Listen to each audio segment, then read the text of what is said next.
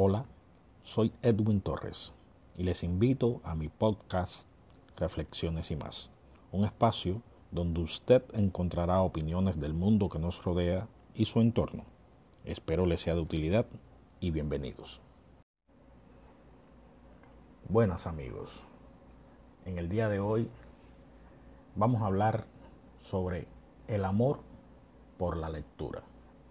Un tema muy, muy importante porque eh, la lectura es algo que se está perdiendo, la verdad.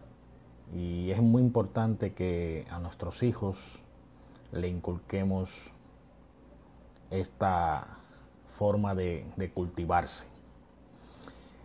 El amor por la lectura eh, es algo que prácticamente se está perdiendo y la mayoría de las personas eh, le echamos la culpa a la tecnología.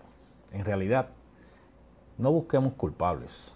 Si nuestros hijos no sienten amor por la lectura, en realidad los verdaderos culpables somos nosotros mismos, que no hacemos lo suficiente en cuanto a imbuir a nuestros niños a realizar una lectura diaria. Muchas escuelas, por suerte, y en específico sus colectivos de profesores, se han visto obligados a realizar campañas enfocadas en desarrollar el hábito por la lectura en los alumnos.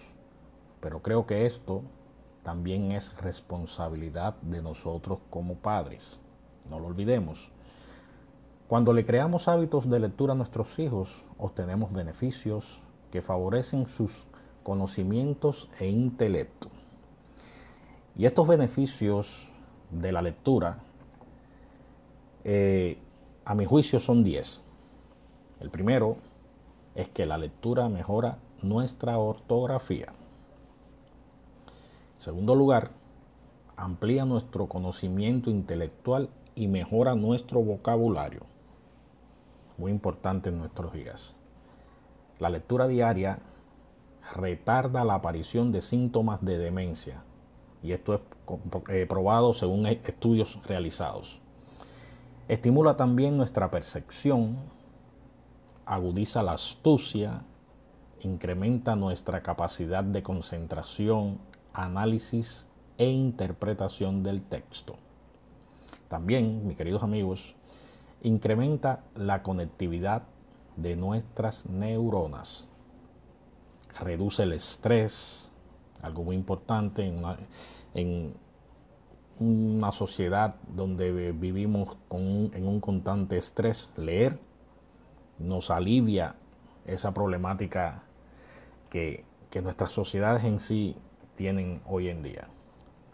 Otro factor importante también es que mejora el sueño y por último ejercita la memoria e imaginación.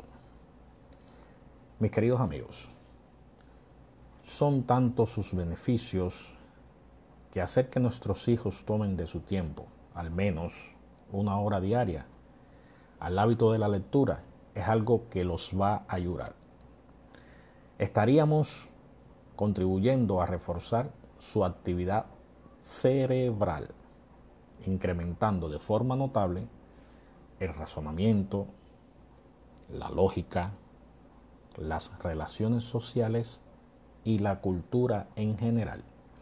Es muy importante que nuestros niños vayan adquiriendo la avidez por la lectura y estos eh, son pasos que se van dando paulatinamente, los vamos imbuyendo en, en la lectura y todo esto a futuro les va a servir. No debemos de olvidar que la lectura nos permite entender de una forma amena el mundo en que vivimos y esto es sin duda alguna.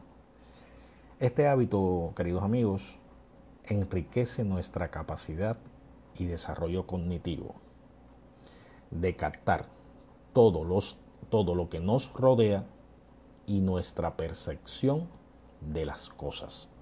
En fin, mis queridos amigos, es importante que a nuestros niños le hagamos ese hábito por la lectura y, no es algo tan difícil, es solamente empezarlos a llevar de la mano a esa horita o media horita de lectura Y esto va a ir, primero, abriendo todo su intelecto, todo su diapasón de conocimientos. Y segundo, eh, a futuro le va a prevenir de enfermedades de demencia, etcétera, que está probado de que la lectura eh, ayuda. Nada, sin más, espero que mi, primer, eh, mi primera reflexión les haya gustado y los exhorto a que a sus niños y a otros niños que les rodeen lo vayan exhortando a que tengan amor por la lectura, algo que se está perdiendo y que nosotros como padres podemos resolver desde nuestras casas. Muchas gracias y hasta pronto. Buenos días, mis queridos amigos de Reflexiones y más. La reflexión de hoy la titulé La teoría del todo, haciendo alusión a la película filmada en el 2014 por James Mars, nominada a cinco premios Oscar, ganando en la categoría de Mejor Actor Eddie Redmayne en el papel del científico Stephen Hawking, físico teórico, astrofísico, cosmólogo y divulgador científico británico fallecido el 14 de marzo del 2018 a la edad de 76 años. La muerte de este célebre científico de la Universidad de Cambridge, cuyas investigaciones revolucionaron la física teórica, explorando los misterios de nuestro universo, a pesar de estar confinado a una silla de ruedas, producto de padecer de una esclerosis lateral amiotrófica, no fue impedimento para este científico el poder investigar sobre la naturaleza de la gravedad, el origen del universo y los agujeros negros. Sin duda, mis queridos amigos, este científico capturó la atención de millones de personas, no solo por sus predicciones, también por la publicación en 1988 de su libro Breve Historia del Tiempo, que vendió más de 10 millones de copias, además de inspirar la filmación de un documental sobre su vida y obra realizado por el director y documentalista estadounidense Errol Morris. Sus trabajos más importantes consistieron en aportar junto a Roger Penrose teoremas respecto a las singularidades espaciotemporales en el marco de la relatividad general y la predicción teórica de que los agujeros negros emitirían radiación, lo que se conoce hoy en día como la radiación de Hawking, descubriendo que en realidad no eran negros y que los mismos con el tiempo se debilitan filtran radiación, explotan y desaparecen. No solo es digno de admirar su trayectoria en el campo de la física, sino que aún teniendo una discapacidad físico-motora, nunca se dio por vencido. Y este es el punto donde quiero llegar. Nunca se dio por vencido. Y esto dijo una vez, mis queridos amigos. Quiero demostrar que las personas no necesitan limitarse por sus discapacidades físicas y motoras, mientras no tengan discapacidades de espíritu. Miren ustedes qué dimensión estas palabras, donde demuestra que no que a pesar de sus dificultades físico-motoras, no había nada que lo frenase, excepto las discapacidades de espíritu. Su enfermedad le arrebató la capacidad de escribir las ecuaciones que hoy son herramientas de trabajo de cosmólogos, pero no le pudo arrebatar su capacidad de pensamientos teóricos, que años después fueron codificados por sus colaboradores con fórmulas matemáticas correctas. mis queridos amigos. Quiero finalizar con uno de sus pensamientos. No le tengo miedo a la muerte, pero yo no tengo prisa en morir. Tengo tantas cosas que hacer antes. Definitivamente, Stephen Hopkins fue un hombre de admirar. No solo por su nivel científico, mis queridos amigos, también por su fortaleza de espíritu y pensamiento. Lo que para muchas personas hubiese sido el final. Para él siempre fue un desafío.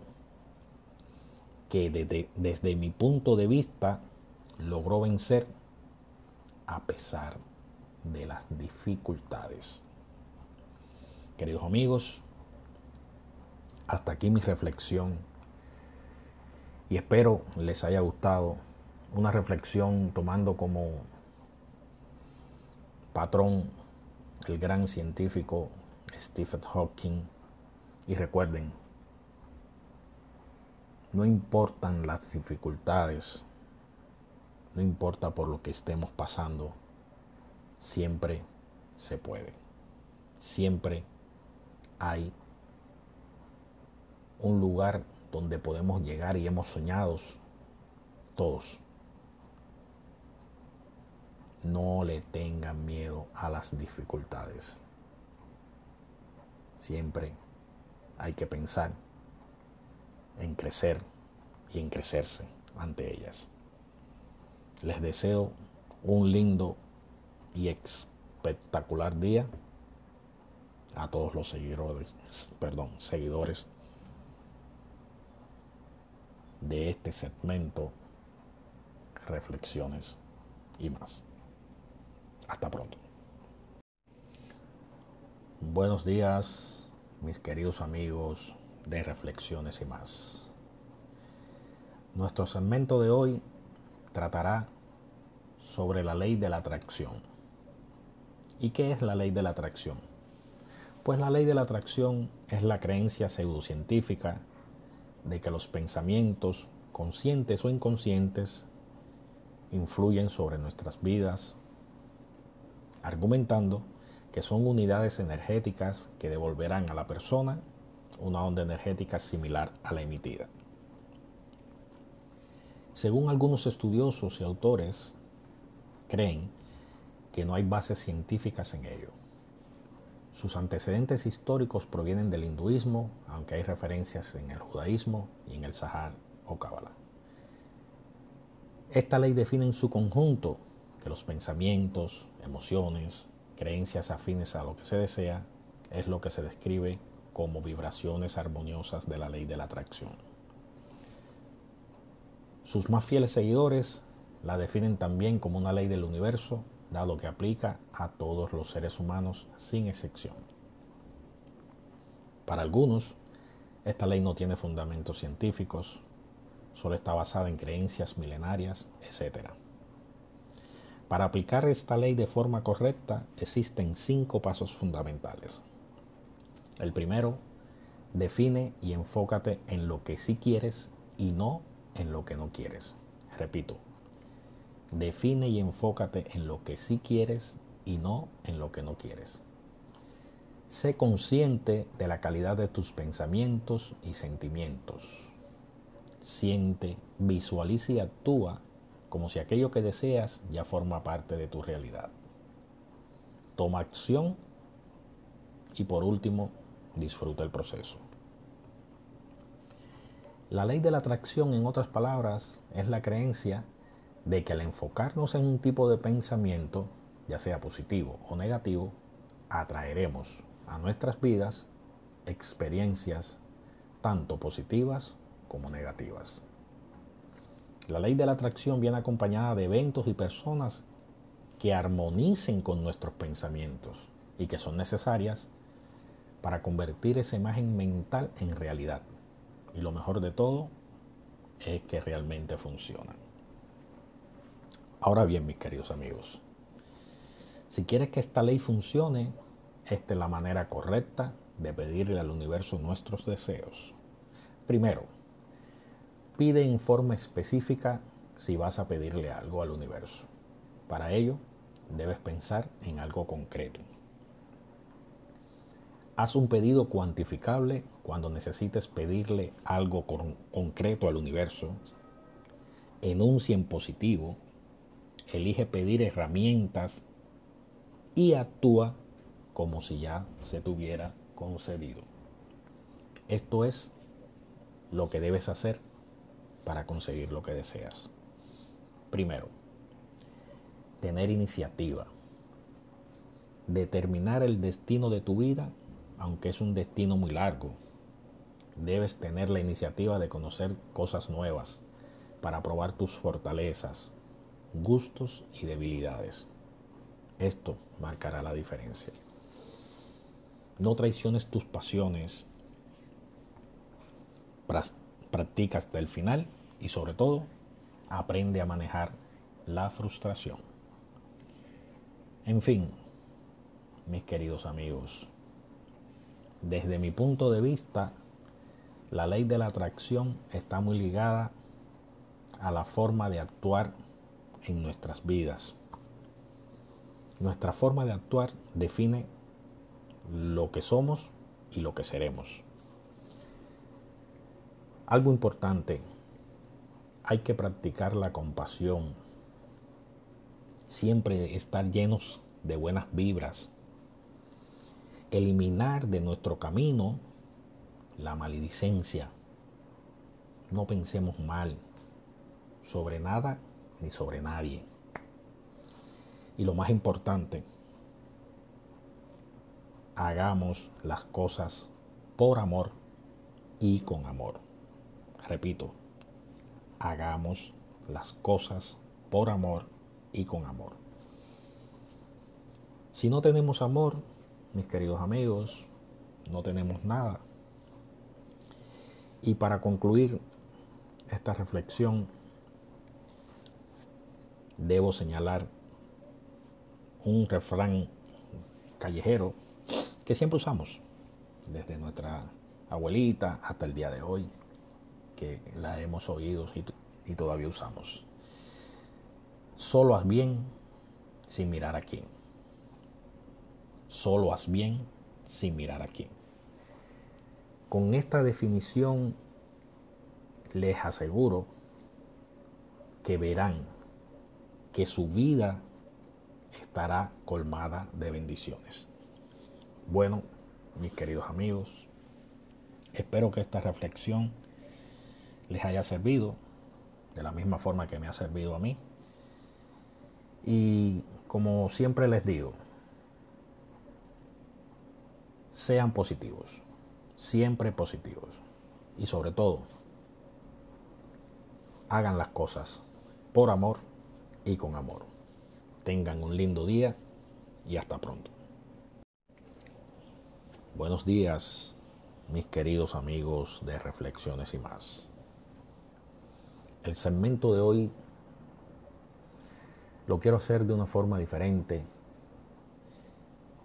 al cual llamo Memorias de un fotógrafo. Memorias de un fotógrafo es la visión de la fotografía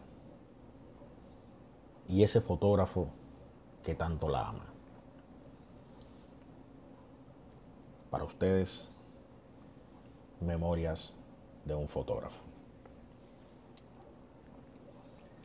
Lo bello de la fotografía es dejar plasmada en una imagen lo que pudo haber pasado unos segundos atrás. Oprimir el obturador es el momento cumbre donde presumes de antemano que esa instantánea puede venir cargada de belleza. Pero la fotografía es mucho más siempre suele sorprender porque es impredecible. Y es que el fotógrafo es un cazador de imágenes, de momentos que simplemente quedan atrapados en un fotograma. No importa si la tecnología cambió y pasamos de lo análogo a lo digital. La, la fotografía al final queridos amigos, siempre será la misma. Te seduce una y otra vez, te propone un imposible, hace que te arriesgues, pero siempre la consientes y terminas perdonándola porque el amor sigue ahí, esperando a que tomes la cámara, la acaricies y te vuelva a seducir como la primera vez. La fotografía es una adicción que te envuelve y se apodera de ti. Eso el fotógrafo lo sabe, pero nada puede hacer, porque cada imagen es algo nuevo. Es detener el tiempo en un solo disparo como un francotirador. La fotografía no te deja escapar. Se convierte en tu cómplice, en tu amiga y en ocasiones pudiese ser hasta tu amante. Sí, amigos, la fotografía es así. Es una damisela haciendo un striptease, revelando sus encantos sobre una pasarela. Cuando la posees, le besas el alma y todo lo indescriptible, dejándose llevar como el viento a las gaviotas. La fotografía es así, como una metáfora que lo dice todo y al mismo tiempo no te dice nada. Es como la estela que va dejando el barco sobre la marea, arrullándola, displicente y gentil cuando navega sobre su simiente. No tengo palabras para describirla, solo quiero decirle que fue y seguirá siendo mía. Aunque a veces sienta celos de otros que también pretenden seducirla. Fotografía que me envuelves, como envuelve la poesía a su amante poeta. Fuiste como un golpe de suerte cuando te conocí, y no lo niego. Fue amor a primera vista. Dejaste tatuada mi alma de la misma forma que la luz deja tatuada una imagen cuando atraviesa el diafragma para dar luz a la belleza. Pero el tiempo, Solo el tiempo hace que el amor engendre la maravilla. Palabras de un poeta. Mis queridos amigos, como pueden ver, es una reflexión, un poema, es algo que nació dentro de mí y quise expresarlo porque soy amante de la fotografía. Espero que les haya gustado. Y nada, que tengan un lindo día, día y gracias. Hasta pronto.